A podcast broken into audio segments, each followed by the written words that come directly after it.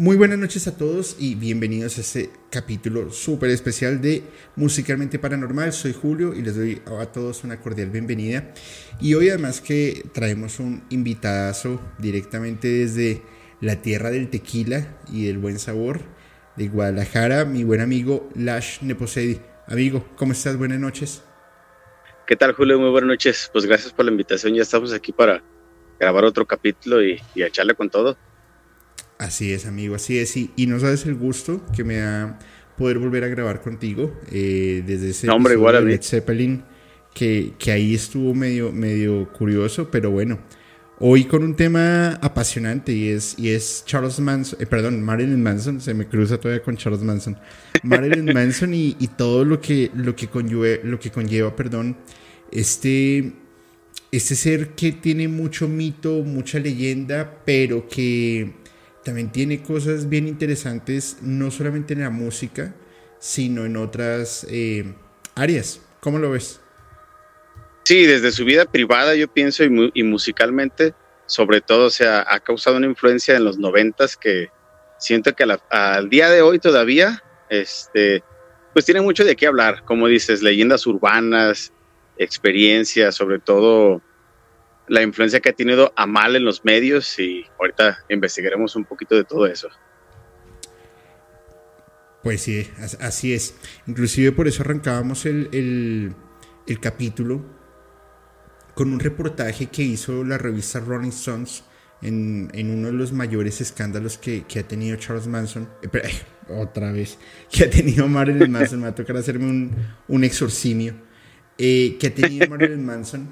Y, y, y, bueno, ¿qué te parece si arrancamos desde atrás hacia adelante y vamos leyendo me parece un poco, perfecto.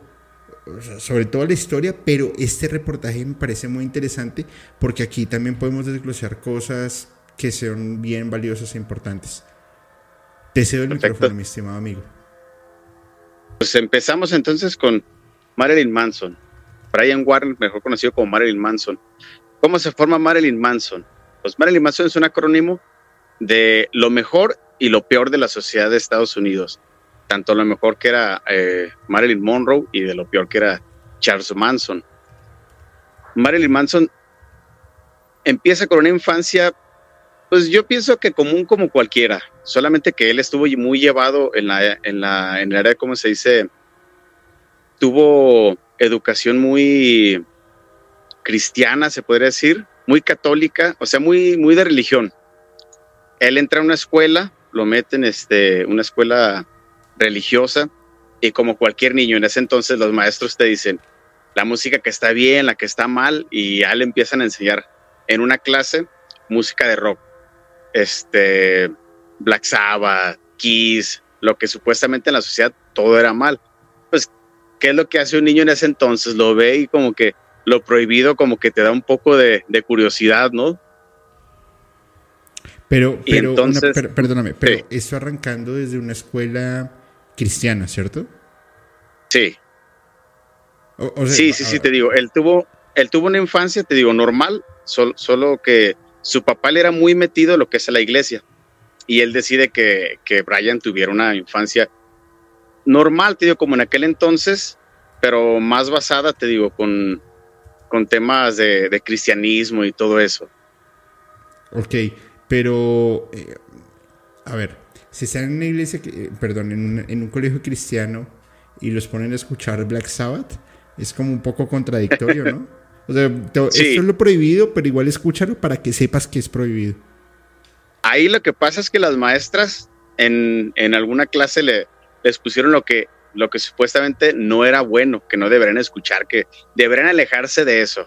Les empiezan a hablar de, programas malos, películas malas, drogas, y ahí de ahí se van a la música, que es donde les empiezan, te digo, a hablar de Led Zeppelin, Black Sabbath, este Kiss, música que en ese entonces se consideraba como mal vista, sobre todo en aquel entonces la gente que era muy conservadora. No, pues entonces ahí lo que Manson le prende como una, una mechita de curiosidad de, de escucharlas, de pues, ¿por qué está mal, edad? ¿Por qué está?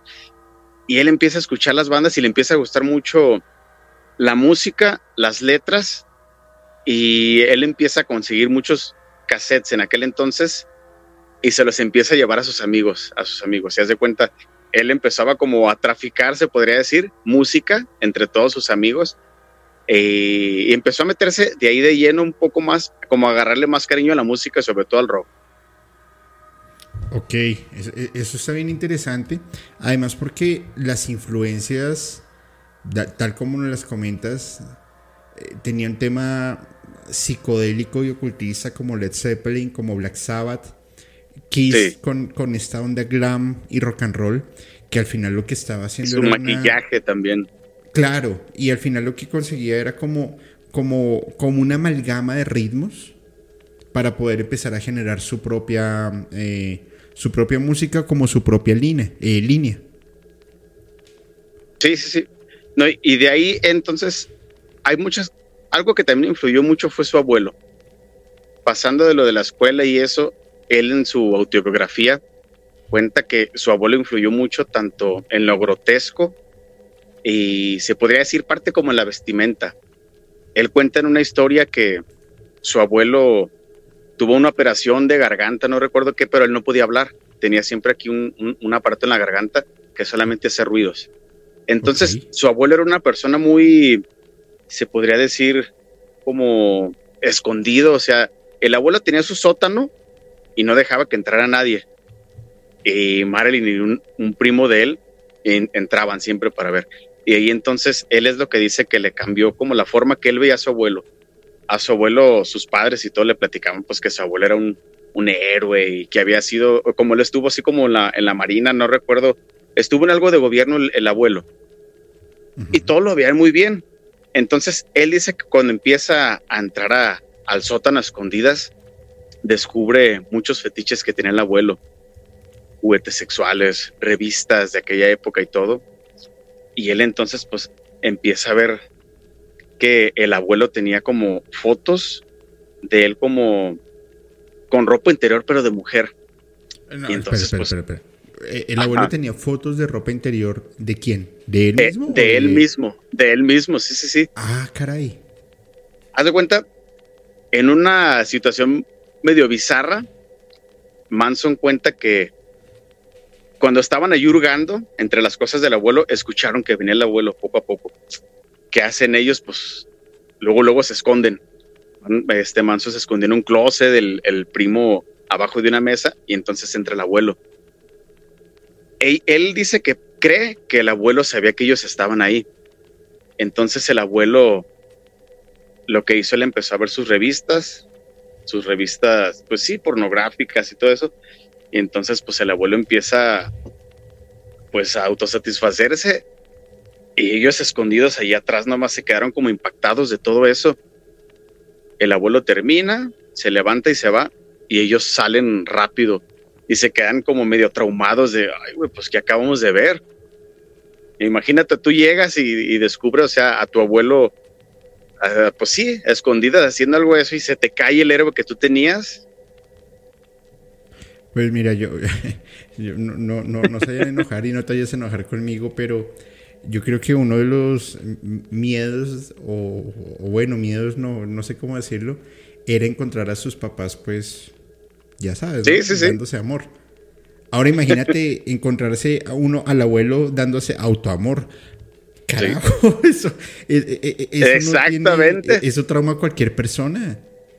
Sí, y él te digo queda este muy influenciado en eso. Y hay otra cosa que lo marcó también. Su abuelo en una ocasión tuvo, no me acuerdo si, si como un tipo medio infarto o algo, el chiste que llega la ambulancia por él, se lo llevan. Al abuelo. Y al momento, al abuelo, al momento de que le quitan la camisa pues para darle como, como atención, descubren que el abuelo tenía puesto por abajo este ropa de mujer, este, ¿cómo se dice? Ropa interior de mujer, que era un fetiche del abuelo que, que él no sabía tampoco. De ahí es como Manson en sus conciertos, si te fijas, trae mucho, bueno, en aquel entonces tenía como más de ese tipo de vestimenta. Él dice que lo toma de su abuelo. ¿Por qué? porque dice que él cuando veía el sótano de su abuelo y todo eso, él le causaba en ese entonces como un trauma, como un terror, que él lo veía como algo grotesco. Dice, entonces, dice, muchas cosas de ahí yo los tomé de mi abuelo para transmitir eso grotesco a la gente. pero, pero, pero muy heavy. Yo recuerdo mucho los conciertos cuando estaba con, ¿cómo se llama este guitarrista? Eh, que creo que John Five, no me acuerdo cómo se llama el guitarrista. el que entró después, sí. Sí, eh, que sale con las orejas de Mickey Mouse y, sale con unas eh, medias de malla, con liguero. Y, y sí, sí, se ve bien bizarro, pero yo pensaba que era parte del show, no que tenía ese, ese, ese trauma cargado desde su abuelo. Eso está bien bizarro. Qué loco eso. Sí. No, y eso lo tiene desde el disco, más que nada desde el de Anticristo. Entonces, de ahí, antes de entrar al disco de Anticristo, que yo pienso que es sin duda el disco más polémico y quizás el más famoso que tiene Manson. Por eso es un discazo, ¿eh? de principio a fin. Yo siento que es un muy buen disco, sobre todo por los temas filosóficos que, que, que maneja. Entonces de ahí nos trasladamos, ya después de su, de su infancia, su adolescencia, sus primeros trabajos. Él empieza, cuando estaba en la universidad, empieza a tomar este, clases de periodismo y de poesía. Pocos que, no muchos saben que él empezó a escribir poesías. Le gustaba hacer poesías y iba a, lugares así donde tú vas y la, ¿cómo se dice? Como las recitas, pues. Ok. Él dentro de sus poesías crea el personaje Marilyn Manson, que era simplemente un personaje para una poesía. Le gusta mucho, te digo, los acrónimos que él junta de lo mejor de la sociedad y lo peor de la sociedad americana. Entonces, él estando dando sus recitales y eso, veía que la gente no le llamaba mucho lo que es la poesía. Y unos amigos de ellos le decían, oye, está muy padre lo que tú estás escribiendo y todo, pero tienes buena voz. ¿No será mejor que hicieras música, con eso hicieras una banda, y él se queda así de, pues es cierto, o sea, a mí me gusta la música, me gusta la influencia de las bandas que tengo que tener de rock, y él decide hacer ahí su banda, decide hacer su banda y con, contacta un amigo de él, guitarrista, y es en donde hacen la banda que se llamaba Marilyn Manson and the Spooky Kids. Realmente la banda era el nombre, o sea, no tanto por tener el, el protagonismo de, Marilyn Manson.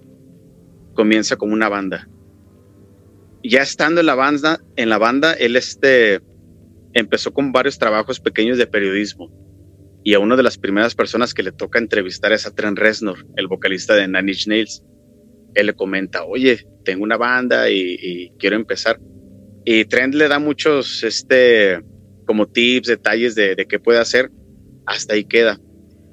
Manson ya cuando empiezan ya con su banda formada, ellos no tenían batería, haz de cuenta, tocaban con una caja de ritmos, la guitarra, el bajo, él cantaba y caja de, caja de ritmos. Él cuenta en una ocasión que sus primeros conciertos, de hecho, la primera vez que él sube a cantar, él cuenta en su autobiografía, sube, está, este, empiezan a tocar y todo, pero él se empieza a sentir así como muy avergonzado. Dice, no me gusta lo que yo tengo. Y empieza así como a medio gritar porque le empiezan a dar ganas como de vomitar él en ese momento se baja rápido, sigue la banda tocando, se sale y atrás él empieza a vomitar y se empieza a sentir así como, como avergonzado, o sea, él dice, ¿qué estoy haciendo? Pero ahí descubre que la gente empieza a, ¿cómo se dice? Les empieza a gustar lo que ellos están haciendo. Dice, oye, está chido porque... la puesta en escena, ese show de voy a vomitar, me estoy volviendo nada eh, estoy haciendo algo disruptivo que no, no, no es intencionado, gusta. Exacto, algo grotesco, ajá, exactamente. Él te digo, empieza a vomitar de aquel lado y eso lo empieza a ver como grotesco y dice, aquí se acabó todo, pero la gente lo ve y dice, wow, o sea, es algo que no hemos visto y le empieza a gustar lo grotesco a la gente y él dice, pues entonces por aquí va. La gente le gusta lo grotesco y es algo diferente que a mí me gusta, pues vamos yendo por allá y es cuando él empieza con esa imagen como grotesca de todo eso y empiezan a tener varias difusión, sobre todo, o sea, en la escena local se empieza a hacer muy, muy sonado su, su proyecto y vuelve a llegar otra vez con Trent Reznor, que es el, el vocalista de Nine Inch Nails. Entonces Trent lo escucha, hablan y él decide ficharlo para su, su discografía que él tenía, Nothing Records y es donde empiezan a grabar los primeros discos. Pero él nunca, Y grabó, ahí él, nunca grabó con ¿Mande? Reznor, ¿no? Él nunca grabó con Tres Reznor. Él, eh, eh, Sí. ¿Sí grabó con Reznor? Sí, haz de cuenta, antes de eso él tenía sus maquetas. Ajá. Se la da a Trent Reznor, le escucha, a Trent Reznor le gusta el concepto y Trent los ficha y ya los empieza a grabar en su disquera Trent Reznor. Ok, entiendo. De ahí, entonces graban sus primeros materiales. Que el primero de Portrait of American Family fue lo primero que se empezó a, a visualizar en, en MTV, ya los videos y todo eso. Después siguió un, un, un EP, Smell Like Children, que es donde sale el, el cover de Sweet Dreams, que es de los covers más, más famosos. Más Yo pienso que el más famoso de Mar, sí. Y de ahí ya pasa lo que es el Anticristo Superestrella. Ok. Ok. Entonces, a ver, va- va- vamos por partes. La influencia del rock ya estaba. Él ya Sí. tenía ese grado de sensibilidad, además porque él ha escrito mucha poesía. Sí, Y Tres Reznor dice, aquí hay algo interesante, fichémoslo y vamos a, a- para adelante. Y empiezan a trabajar en ese... eh, como, como en esa pues en el personaje de En el Manson. personaje, exacto. Pero Sí. ojo, ahí el personaje no estaba como, como, como ese Marilyn Manson que veíamos finales de los 90, sino más a un estilo mm, de, de rockero, ¿cierto? Sí. Y sobre todo también en lo grotesco, lo que Manson intentaba transmitir era todo lo, lo que la gente veía como mal, la sociedad sobre todo. Entonces, cuando empieza el disco de, de Anticristo Superestrella, él se toma mucha influencia de- del libro de, de Jesucristo Superestrella de Nietzsche, en donde Nietzsche habla como su él piensa en su filosofía que el hombre nace libre de todo prejuicio. Conforme va pasando el tiempo, la misma sociedad es la que hace que con sus normas, su, su, sus su moralidad y todo eso, te encierren y hagan que, que uno no piense libre. Y entonces Pero- él es cuando pero- empieza, sí, perdóname, perdóname interrumpirte. Pero ahí hay algo muy interesante, porque es donde entra la dualidad de personalidad. Va de una escuela con, con principios cristianos, en Sí. donde le dan esa influencia del rock, y indirectamente le están diciendo, mire, aquí en esta escuela somos así, pero hay un mundo por allá. Irónicamente, y. Exactamente. Irónicamente, la escuela eh, cristiana es la que funda las bases para que él sea lo que es. Pues es donde, es donde se vuelve más, más contradictorio y los de la escuela deben estar diciendo qué carajos hicimos, en qué fallamos. Eh, Ahí, lo- ahí ya tienes la respuesta. Sí, sí, sí. Y ya cuando empieza a grabar el disco de, de, de Anticristo, ahí tiene muchas curiosidades muy buenas. Sobre todo porque él cuenta que fue un, un total infierno grabar ese disco. ¿A qué me refiero? Para eso ya, ya tenían ellos un poco de, de, fama y eso. Entonces es cuando empiezan a, a, a consumir muchos, eh, muchas drogas y empiezan a grabar el disco, pero empiezan a tener broncas entre ellos, tanto por las drogas, eh, tuvieron peleas entre ellos, discusiones, y algo que no pocos conocen cuando estaba grabando Manson, por cierto que la mayoría de instrumentos o algo los grababan con instrumentos rotos o descompuestos, lo, lo hacían este de forma a propósito para grabar Para sonidos tener diferentes. sonidos diferentes. Exacto. Si tú escuchas el disco, algo que se me hace muy curioso del disco es que a mí me tocó incluso varios años después que lo escuchas de principio a fin y siempre es- escuchas como un sonido nuevo que dices, ah, caray, yo esto no lo había escuchado antes. Y lo pones a escuchar y encuentras algo nuevo. O sea, la verdad, lo que sea que aquí en el disco, en la grabación está muy bien hecho y, te digo, es uno de esos discos que de principio a fin lo escuchas y tiene algo nuevo sobre todo también si te pones a analizar las letras, ahí es en donde viene la letra de, de Tourniquet, que me gustaría ahí que tú, tú checaras la letra. Esa, esa, esa, esa letra de Tourniquet es bien es bien rara, la verdad. Es, es que da, da, bastantes cosas.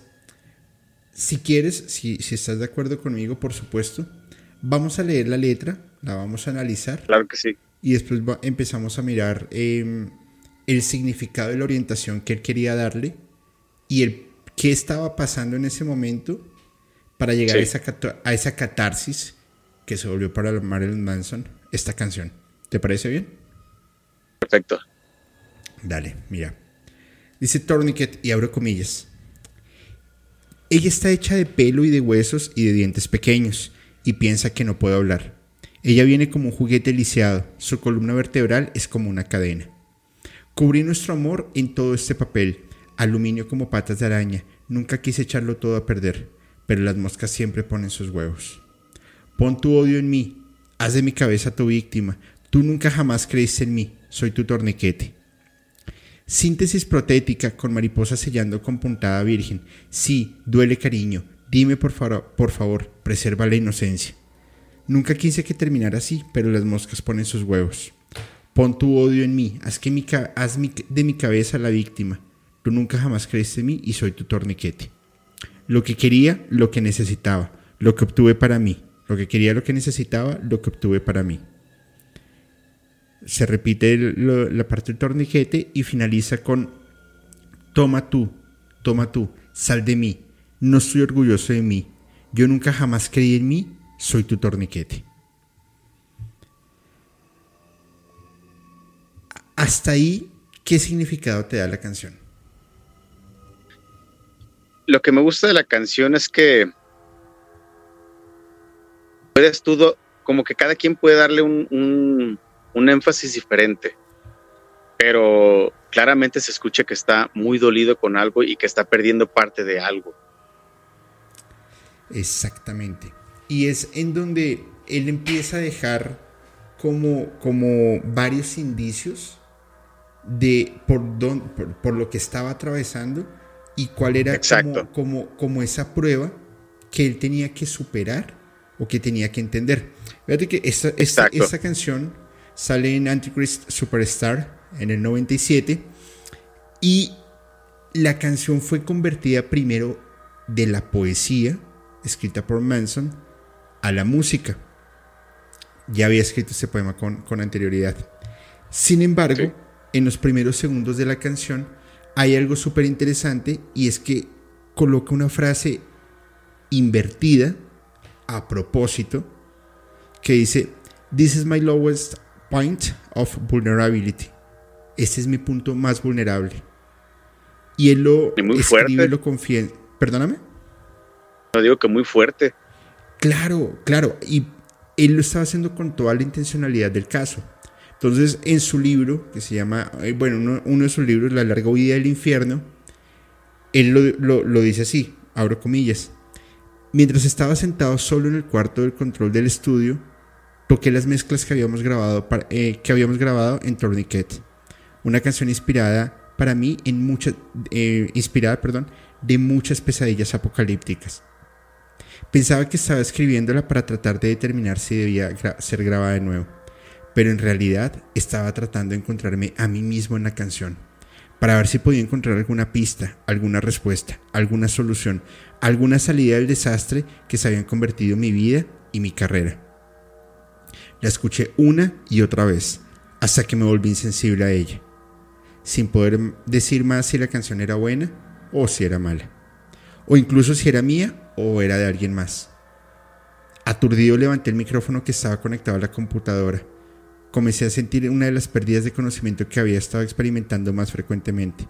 Muy lenta y firmemente tamborilé la mesa con mi mano izquierda como si estuviera pidiendo ayuda por un telégrafo y susurré y susurré al micrófono. This is my lowest point of, vulnerability. Este es mi punto más vulnerable. Cambié la grabación de dirección para que quedara al revés y la añadí al inicio de la canción. Una llamada de auxilio, pero que solamente la podía escuchar yo. ¿Cómo lo ves? Muy fuerte, muy fuerte. Y sobre todo, algo también que, que pasó antes de que grababa esa canción, Manson tenía una novia Missy, la cual en esos, en esos tiempos de, de la grabación, cuando estaban con todo lo que las drogas y metido en todos sus problemas, él se ocupa mucho de que mete mucho a ese mundo de, sobre todo de, de, vicios, a su novia. Entonces, él la descuida una noche, la deja sola, cuando ella le dice, oye, no te vayas, me siento mal. No, tengo que ir a grabar. Él va a grabar y todo, está grabando varias partes de otras canciones, música. Y entonces él le llega un como sentimiento de culpa. Y él cuenta que fue rápido por ella, dice, pues voy a ir por ella para traérmela para acá. Cuando llega, él la lleva a Trent Reznor, e incluso, bueno, en el carro de Trent, llegan a la casa de Conmisi y la encuentra desvanecida, desmayada, y, y llega y le levanta, ¿qué pasó? Y entonces le dice a Trent, oye, ayúdame porque no está bien. La llevan al hospital y todo. Y cosa que Trent, de hecho, él no debería haber hecho, pero él, pues apoyándolo, pues vamos. Y entonces ahí le dice el, doctor, oye, ya está bien y todo. Llegó muy mal, pero lamentamos decirte que ella acaba de, perder su embarazo. Algo que él no sabía, que Missy, Missy estaba embarazada y ni ella ni él lo sabían y en ese momento pierde, pierden al bebé y él tiene que regresarse a terminar de grabar. Y entonces es cuando él va a grabar esa canción justamente Tourniquet. Ya tiene escrita como dice la letra, pero al momento de grabarla, ahí es cuando se le ocurre la, frase esa que mencionas al comienzo, que realmente la dice sin... Él cuenta que la susurró, él no sabe que ya estaban grabando, pero le salió de pues, prácticamente desde el fondo y le empieza a grabar totalmente desgarrado y siento que lo transmite muy bien cuando escuchas la canción y sobre todo sea en la, en la letra. Pero mira, mira que aquí me hace mucho sentido lo que tú estás mencionando y retomemos la primera parte de la letra, solo la primera estrofa. Ahora comillas, ella está hecho de pelo, ella está hecho de pelo y de huesos y de dientes pequeños y piensa que no puedo hablar. Ella viene como un juguete lisiado, su columna vertebral es como una cadena. Cierro comillas. Para mí se está refiriendo a la muerte. Sí, pero fíjate qué curioso. O sea, él no tenía idea de lo que, de lo que había pasado teniendo ya escrita la letra. Podría haber sido así como algún tipo como de, no sé, corazonada o algo cuando lo escribió, pero sí se me hace algo como que muy, pues muy turbio, ¿no? Ahí tú cómo lo ves. Pero, pero a ver, la muerte siempre es parte de nosotros, siempre. Sí. Y no está mal escribir una poesía a la muerte o a lo que uno cree que va a suceder. Pero si tú empiezas a, en y, dijiste un tema clave, esto lo había escrito antes de, pero si empiezas a enlazar todo, es como, como si metafóricamente ya lo estuvieses preparando y en el mejor momento, Exacto. lo disparas. Sí, no, no, y te digo que el, disco es el, cuenta que tuvo muchas anécdotas así pues curiosas y eso y raras y a partir de ese momento, después de la grabación, él, él decide limpiarse de todo sustancias y, y terminarlo como debe ser. Bien. Él lo termina y es cuando empieza, obviamente las giras y todo eso, que es cuando empieza, ¿cómo se dice? A causar polémica. Te digo, mucha gente escucha la, pues tú ves el nombre, Anticristo Superestrella, ¿qué es lo que piensas? Le está tirando a la religión. Claro. Pero no muchos sabían de eso, te digo, y me incluyo yo, porque yo cuando lo escuché en aquel entonces, yo decía, ay, o sea, qué malote, y este le tira todo y, me agrada, pues, porque es como lo que, lo que no te dejan escuchar. Pero ya después cuando eh, ves de, de dónde venía la filosofía de Nietzsche y de lo que hablaba, realmente tiene un sentido todo. De hecho, de principio a fin es como una historia completa. Y tiene sentido todo el disco y, le empiezan a tirar, a tirar ya a veces en los medios. Y es cuando lo, empiezan a surgir las leyendas urbanas de, de Manson. ¿De cuáles te acuerdas tú? eh, wow, yo me acuerdo que se había quitado un ojo y se había puesto el ojo un lobo.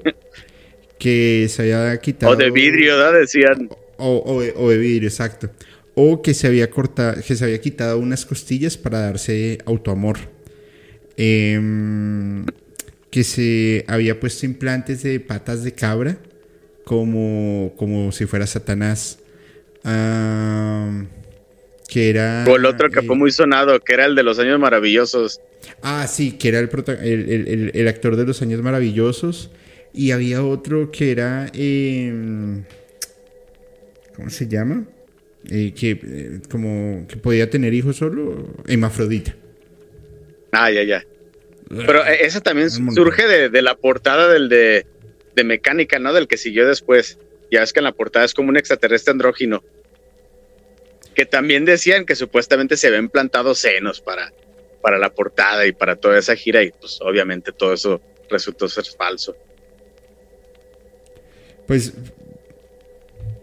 sí, al final vuelvo y digo, Marilyn Manson ha tenido una, una combinación entre mucho mito. Por supuesto,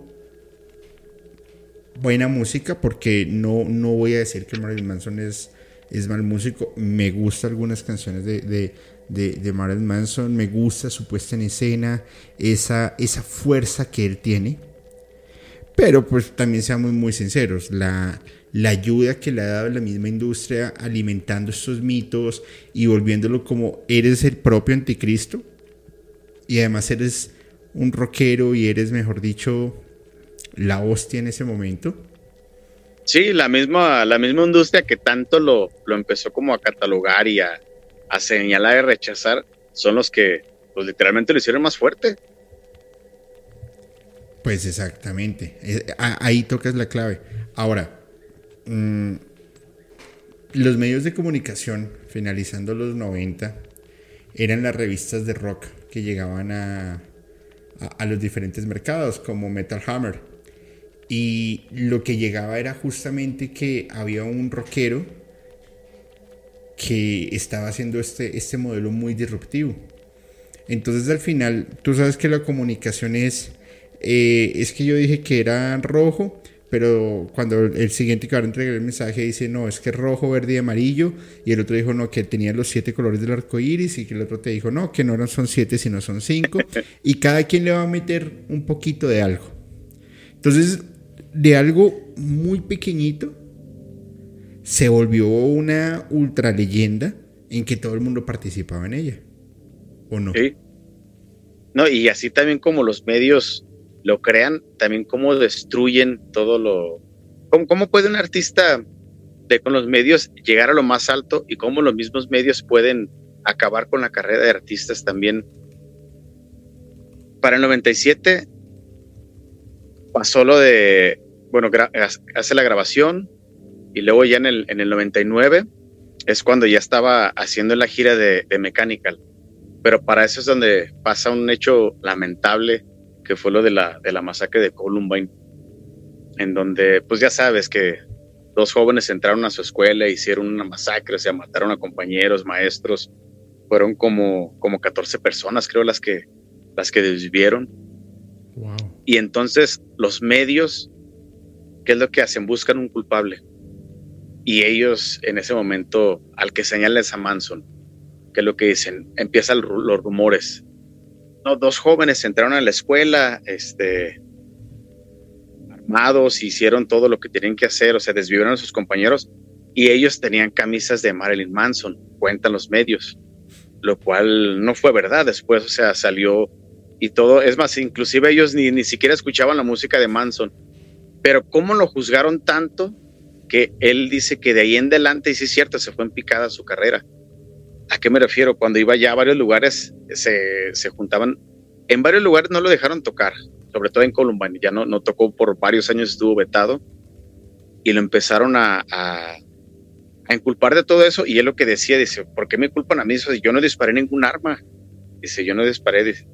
Y ahí se me hace, cuando le dan la oportunidad de, en una entrevista de la revista Rolling Stone, le preguntan a él, como queriéndolo inculpar. Ya ves que siempre los medios lo que buscan es, es ¿cómo se dice? Polémica. Exacto. culpable y polémica. Y entonces me gusta mucho la respuesta que él da cuando le dicen, oye, ¿y tú qué?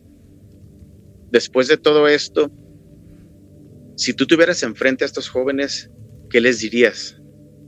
Y él responde algo muy listo, a mi parecer, que le dice, no les diría nada, simplemente los escucharía, cosa que la gente no hizo. Y es verdad, o sea, después de todo eso, como los medios, como tú dices, a pesar de la mala fama, hacen que un artista llegue a más gente y cómo también buscan los medios y sobre todo la sociedad inculpar a alguien de algo, o sea, buscan este pues sí ver ver de, de dónde agarrarse para poder ¿cómo se dice? como pues sí, tomar un culpable del cual no era. Pues, ¿qué te parece, amigo, si leemos la letra de, de, de esta canción? Porque efectivamente este fue un tema muy sonado y muy polémico en Estados Unidos. Y a mí me parece una completa ridiculez que la, la, justicia señale a alguien eh, de haber provocado un desvivimiento porque usen su camiseta. Eh, eh, es, como, es como lo que pasó con Ozzy Osbourne y el chico este que se desvivió, que cuando le, le, buscaron la música en su, en su Wallman, estaba escuchando una canción de Ozzy y decía, no. Que fue lo pues último que... que estaba escuchando. Ajá. Entonces, ¿cuál estaba escuchando? No, o sea, una canción de Ozzy, pero fue lo último que sí. le estaba escuchando. Ajá. Entonces de una vez dijeron, no, es que eh, resulta que eh, Ozzy Osbourne está eh, inspirando a que las personas se desvían. Ahí es donde yo digo, desde muchas décadas, nuestra sociedad es muy débil, somos muy frágiles, una, como una sociedad de cristal, y es, una, es un absurdo. Eh, y, y, y, eso también lo hacen para, como para acomodar las cosas al, al favor del quien sea y ahorrar esfuerzos y ahorrar trabajo, lo cual también es una completa tontería. Entonces, vamos a leer la letra, ¿te parece? Dale, dale. Dice The Nobodies o Los Don Nadie, abro comillas. Hoy estoy sucio, quiero ser bonito. Mañana sé que solo soy sucio. Hoy estoy sucio y quiero ser bonito. Mañana sé que solo estoy sucio. Somos los Don Nadie, queremos ser alguien. Cuando estamos muertos, ellos sabrán quiénes somos. Somos los Don Nadie, queremos ser alguien. Cuando estamos muertos, ellos sabrán quiénes somos. Vuelve a repetir la parte que, estaban, que están sucios, la parte de los don nadie. Y esta frase es lo que a mí me, me, me llama mucho la atención. Algunos niños murieron el otro día. Alimentamos las máquinas y luego oramos. Vomitamos arriba y abajo de la fe mórbida. Deberíamos haber visto las calificaciones ese día. Algunos niños murieron el otro día, alimentamos las máquinas y luego oramos. Vomitamos arriba y abajo en la fe mórbida. Deberías haber visto sus calificaciones ese día. Y vuelve a repetir, somos los don nadie. Cierro comillas. Mira. Muy fuerte. ¿Perdón? No digo que muy fuerte lo que escribe. Claro, y, y, yo, y yo lo veo así. Infortunadamente, las personas tienen algún tipo de protagonismo cuando suceden ese tipo de cosas que no deberían suceder, como el desvivimiento de niños. Bajo ninguna sí. circunstancia, sea como sea, no debería pasar. Sin embargo, a ver, la pregunta sería, ¿tú crees que la crisis mediática hubiese sido igual si esas personas no hubiesen llevado, que yo sé que fue un mito, si esas personas no hubiesen llevado eh, unas polo o camisetas o lo que sea de Marilyn Manson, sino unas polo roja o negra como las que tú y yo tenemos? Pues no. No, no imagínate, si, lo, si ellos realmente hubieran llevado algo así, si así o cómo lo, lo, lo, intentaron como... Pues sí, lo estaban crucificando, casi casi es lo que él dice, incluso en el, donde él escribe esa, en donde está esa canción en el disco de, de Hollywood, en la portada él está como un Cristo, está crucificado, pero no tiene quijada que él se refería a eso, de que los medios lo buscaron tanto a él, echándole la culpa, que ni siquiera le daban chance de, hablar, o sea, de que él dijera del por qué. Por eso él aparece en la portada sin la quijada y así como crucificado. Pero como dices, ¿cómo influyen los medios en todo eso? Incluso eso desde mucho antes, entre películas, videojuegos, siempre cuando pasa algo así, ¿a quién es el primero que buscan? algo que está en ese momento eh, muy popular. la atención. Sí. Pues, si a eso le sumas adicional que, fue tanto su, su, su tema mediático, que entra un personaje bastante pintoresco, Anton LaVey, y lo declara un embajador, por decirlo así, de su propio movimiento satanista. Pues esto al final lo que hizo fue seguir alimentando un rumor, un rumor, un rumor, que yo creo que hasta hoy sigue trascendiendo. ¿Qué opinas de Sí. Sí, no hay mucho, y es algo de lo que no hablamos, que ahí, ahí sí está, ahí te dejo que tú cheques eso de cómo la gente lo, lo influyó mucho al satanismo desde que empezó a tener como lazos con, con Anton LaVey. Y de ahí, te digo, empezaron a buscarlo, a querer quemarlo y quemarlo. Y de ahí en adelante, te digo, ya no tuvo su carrera igual como, como en este entonces, pues. Como todo, sigue teniendo fama y eso, pero ya los discos no repuntaron a tal grado como lo había hecho el de Anticristo. Incluso ya es que hoy por hoy, pues todos los, los escándalos que tiene Manson, sobre todo pues con lo de las chavas y eso que lo han denunciado, que, que todavía está en proceso y eso, y algo que mencionaste al principio de, de la Cámara de las Chicas Malas, que todo eso es verdad. Pero por supuesto que es verdad. Y hay una investigación enorme porque además hay muchas denuncias eh, públicas que se han hecho y como que todos se pusieron de acuerdo y ¡pum! Ah, vamos a bajárnoslo, ¿no? Sí, sí, Y él ahorita por eso ya no ha hecho música, nada, está muy desaparecido. E incluso muchos decían que él estaba en depresión y que intentó suicidarse y eso, pero como todo, leyendas urbanas que los mismos medios van sacando. Pues no sé si los mismos medios lo han sacado. De, de Anton LaVey mm, voy a hablar muy poco. básicamente, no, no, no, voy a tocar el tema. Eh, Primero porque vamos a hacer un capítulo muy especial de Anton LaVey con, con el señor Draco. Eh, Perfecto. Pero sin embargo, mi estimado Lash, ¿tú has escuchado los once mandamientos de la iglesia de Satán? Sí los he escuchado, no los recuerdo bien, pero lo que sí recuerdo es que son... Realmente los escuchas y son cosas, por ejemplo, no recuerdo en cuál está el de no, no, no golpearás animales, no te meterás. Y hay, uno que me llamó mucho la atención que dice, si alguien te ataca, destruyelo, pero tú no comiences la pelea. Así es. Te voy a leer los, los 11 mandamientos y ya les voy a explicar por qué, ¿vale? No, no, no se preocupen. Ojo, antes de que algún, vayamos a generar alguna polémica, eso son opiniones netamente personales. No quiere decir que sea así, por favor. Primero, no des tu opinión o consejos a menos que te sea pedido. Segundo, no cuentes sus problemas a otro a menos que esté seguro de que quieran, de que esté seguro que quieran oírlos. Tercero, cuando estés en el hábitat de otra persona, muestra respeto o mejor no vayas allá. Cuarto, si un invitado en tu hogar te enfada, trátalo cruelmente y sin piedad. Quinto, no tomes, eh, perdón, no hagas avances sexuales a menos que te sea dada una señal de apareamiento. Sexto, no tomes lo que, lo que no te pertenece a menos que sea una carga para la otra persona y, esta, y esté clamando por ser libertada, eh, liberada. Perdón. Séptimo, reconoce el poder de la magia si la has empleado exitosamente para obtener algo deseado si niegas el poder de la magia después de haber acudido a ella con éxito, perderás todo lo conseguido. Octavo, no te preocupes por algo que no tiene que ver contigo. Noveno, no hieres a niños pequeños.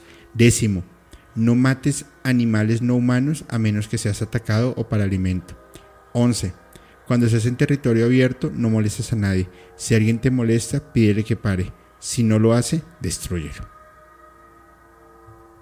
Yo te pregunto algo, estimado Lash. En alguno de estos mandamientos hay algo que humanamente tú digas, esto es terrible, ¿cómo se les ocurre colocar esto?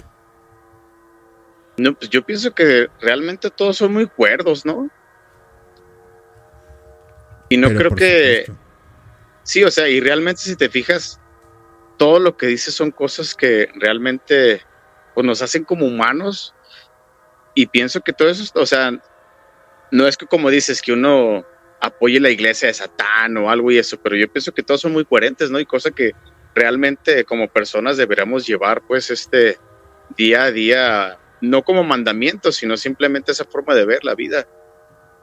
Yo, yo, esto es una opinión netamente personal, vuelvo a insistir, pero no sé si en la Biblia o en dónde, pero la Iglesia Católica dice, si te dan una cachetada, pon la otra mejilla. Sí. ¿Tiene sentido eso? Para mí no. O sea, digo, también no, es de que te den un golpe y se lo devuelvas, o sea, hay que dialogar, ¿no? Pero como que ponla y, y ponla... Bueno, para mí no me hace sentido, pues depende de la circunstancia, pero pienso que Claro. Que como, como humano, ajá, uno lo que hace es, primero como que intentas, pues, ¿qué pasó? Como defenderte o, parar la cosa y, y yo pienso que como todo, todos tenemos límites, ¿no? Mira que yo, yo hablaba este, justo, justo hablaba de este tema con Angel, con eh, Alberto, con Anabel. No me acuerdo si con Rosa, no me acuerdo. Pero ellos me decían, los, ellos tres concuerdan en lo mismo. Decían, sobre todo en, el, en, el, en, la parte del esoterismo, brujería, demonología y eso. Y decían, para nosotros es una ley natural el defendernos. Tú me atacas, pues yo te ataco y te aguantas. Porque, es correcto. Eh, porque no está bien. O sea, es mi derecho universal a defenderme. Ahora, hay nueve preceptos dentro de estos, dentro de estos mandamientos.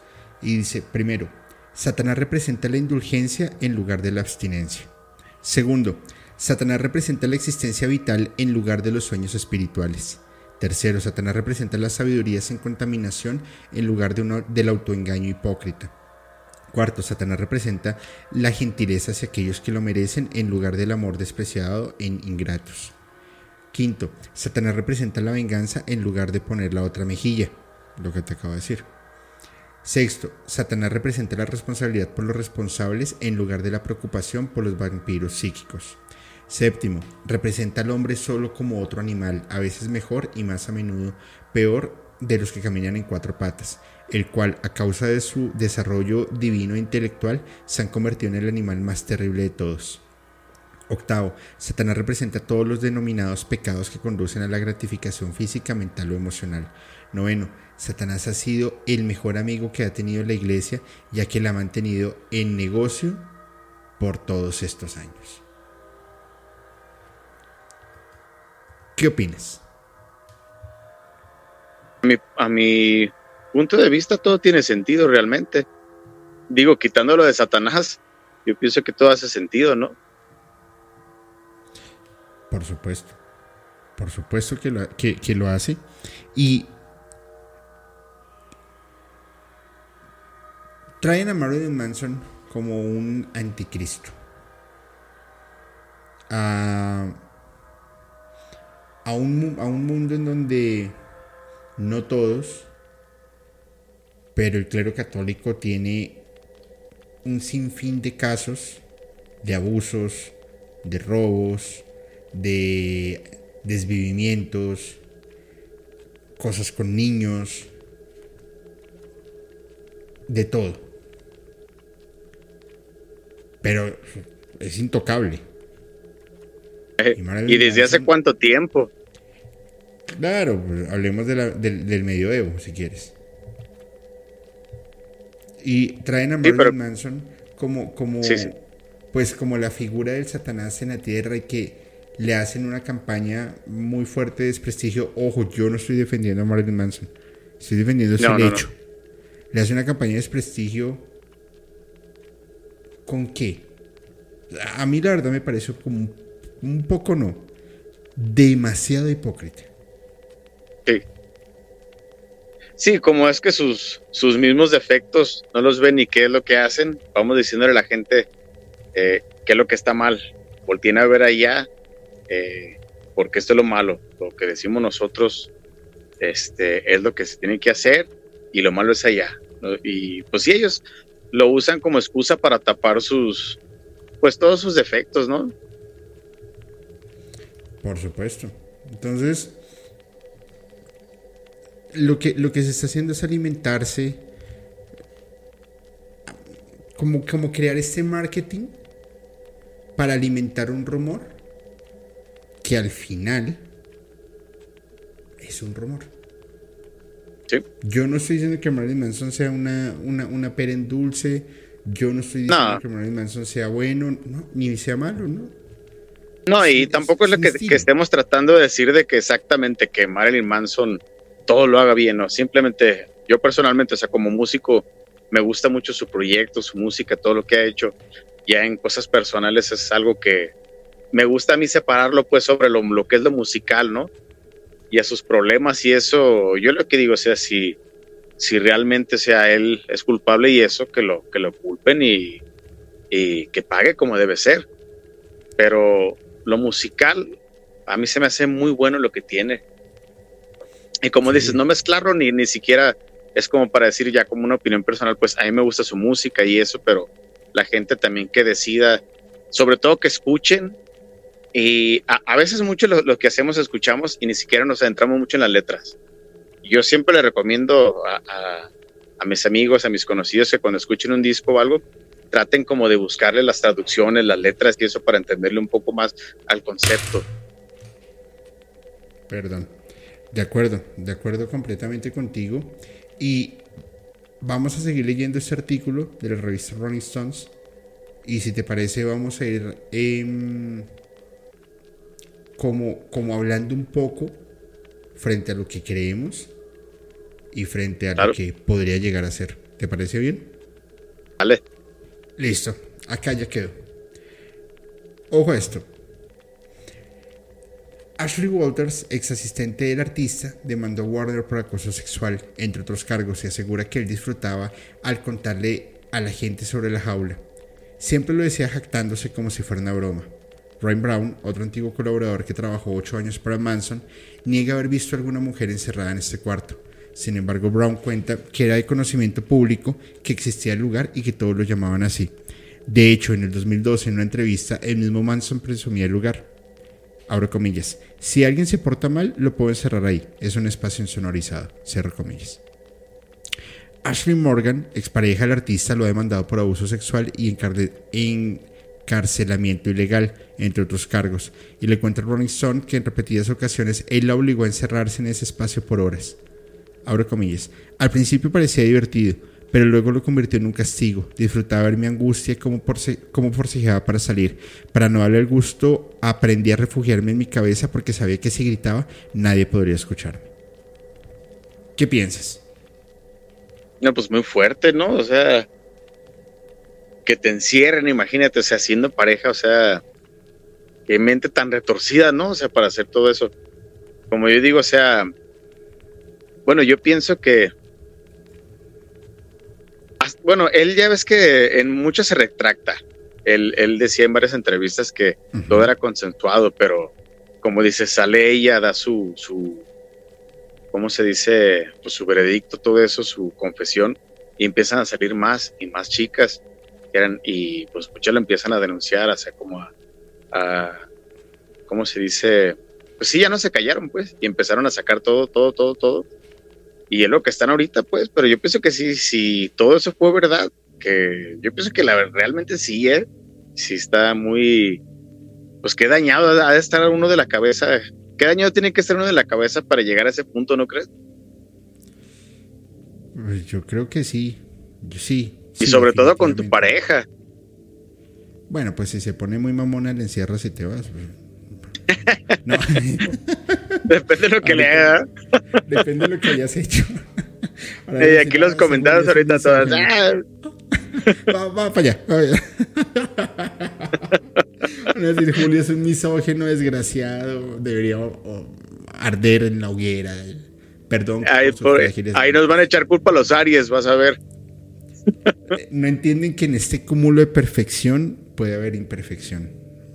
Es normal. Mira esto, esa, esa, esa parte me parece. Me parece mitad falso, mitad real, pero me gustaría escuchar tu opinión. El departamento de Warner estaba decorado con esvásticas, sangre y recortes de revistas pornográficas antiguas. Los tapetes, los muebles y la decoración eran todos de color negro, y las ventanas siempre estaban cerradas para que no entrara la luz del sol. Además, siempre debía mantener una temperatura especial o de lo contrario Warner hacía pataletas y destrozaba los muebles. Una fuente afirma que habían vaginas en todas partes y otras fuentes recuerdan que en la habitación principal había un grafiti con la palabra SIDA. Una exnovia del artista se refiere al apartamento como la, la nevera negra. Otra se refiere al lugar como el cuarto para carnes. Y fue en ese donde varias exparejas de Manson afirman haber sido abusadas sexualmente, física y psicológicamente. A tal punto que luego de terminar la relación eh, con Manson, todas tuvieron depresión, todas tuvieron que luchar contra la depresión, la ansiedad y los ataques de pánico que acompañaban el estrés postraumático. ¿Qué opinas al respecto? Yo pienso que igual como que se siente como que exageran varias cosas, ¿no? O sea, no me refiero a su, a, ¿cómo se dice? Por lo que pasaron, sino por ejemplo ese de, de las vaginas que tenía y todo negro y, y, imágenes pornográficas. Yo pienso que eso también ya lo que hacen, le ponen de más pues como para intentar más hundirlo pues a él. Yo no dudo pues que ellas hayan tenido algo malo con él, o sea, situaciones, porque se sabe, él, él comentó en una entrevista que, que si tiene un cuarto así especial para donde él hace pues su, pues con sus parejas, pues todo eso que tienen ahí sus, sus petiches y eso, pero él dice, todo lo que yo he hecho lo he hecho consensuado, e incluso hay, hay dos, como dos parejas que sí han dicho, no, pues yo con él todo lo que he hecho ha sido este, consensuado entre los dos y no ha habido broncas. Pero pienso que no, no, o sea, no desmiento lo que están, las declaraciones que están diciendo estas chavas, pero pienso que como todo también están como poniéndole un poquito de más, ¿no crees? Sí, e, e, e, es que vuelvo, insisto, al final eso lo que está haciendo es alimentar el morbo. Y generar, y generar una, una, un mejor marketing y generar una, una leyenda que si lo acompañas con el que es el anticristo, si lo acompañas con lo de Anton LaVey, que si lo acompañas contra los mitos que hay, pues tienes una fórmula súper ganadora para estar todo el tiempo en el ojo del huracán, en el ojo del radar. Sí, no, y como digo, no, no es que uno lo defienda, o sea, yo no defiendo eso, o sea, yo pienso que cualquier tipo de abuso tiene que ser, este, ¿cómo se dice? Sí, o sea, que vayas con las autoridades, cualquier tipo de abuso, tú dilo y no te calles. Pues claro. Eh, si a la primera te encierran en un cuarto insonorizado y te están torturando psicológicamente, ve a la policía. Si a la segunda sí, sí, sí, exactamente. es porque te gusta, punto. Sí. Sí, es que sale muy fuerte, como dices, a la primera, o sea, yo no me espero dos, tres, cuatro veces, porque dicen que no fue solo una vez que fueron varias veces. Entonces, como tú dices, si, si a la primera, o sea, te están haciendo algo que no te gusta, ¿cómo es que te quedas ahí? Sí, es que al final ni, ni, ni, ni, ni sé qué decirte.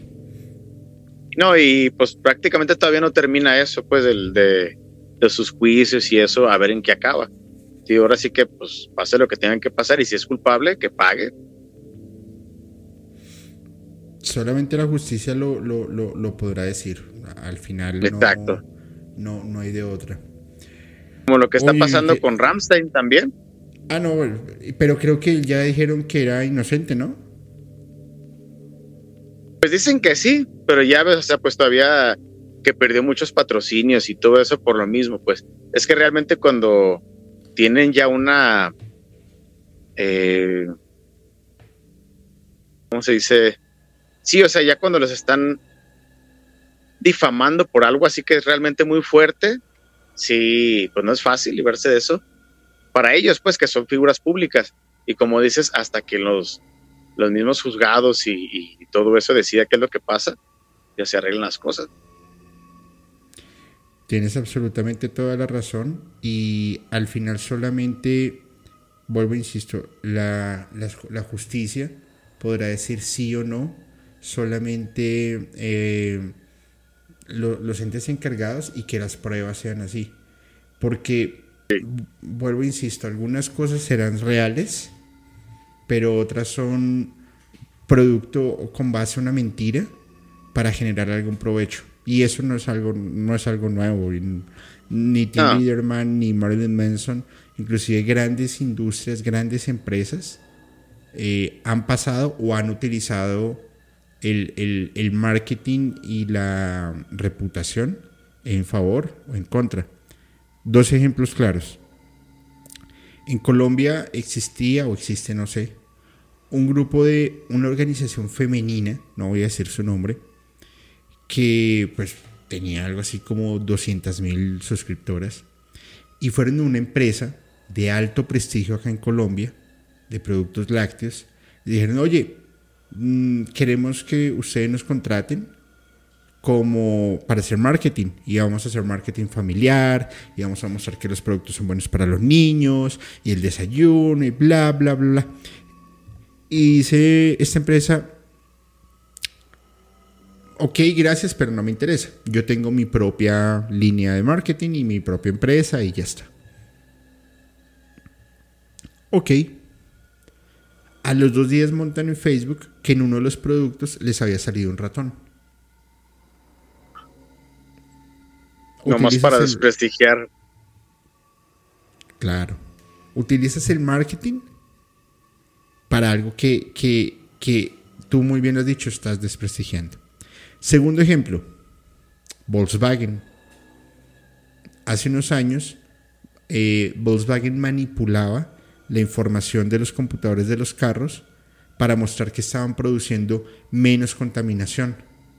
Cuando lo descubren, las multas eran millonarias, las acciones se cayeron, eso le costó el puesto al CEO de la empresa. ¿Por qué? Porque quiso darse un marketing con base a mentiras.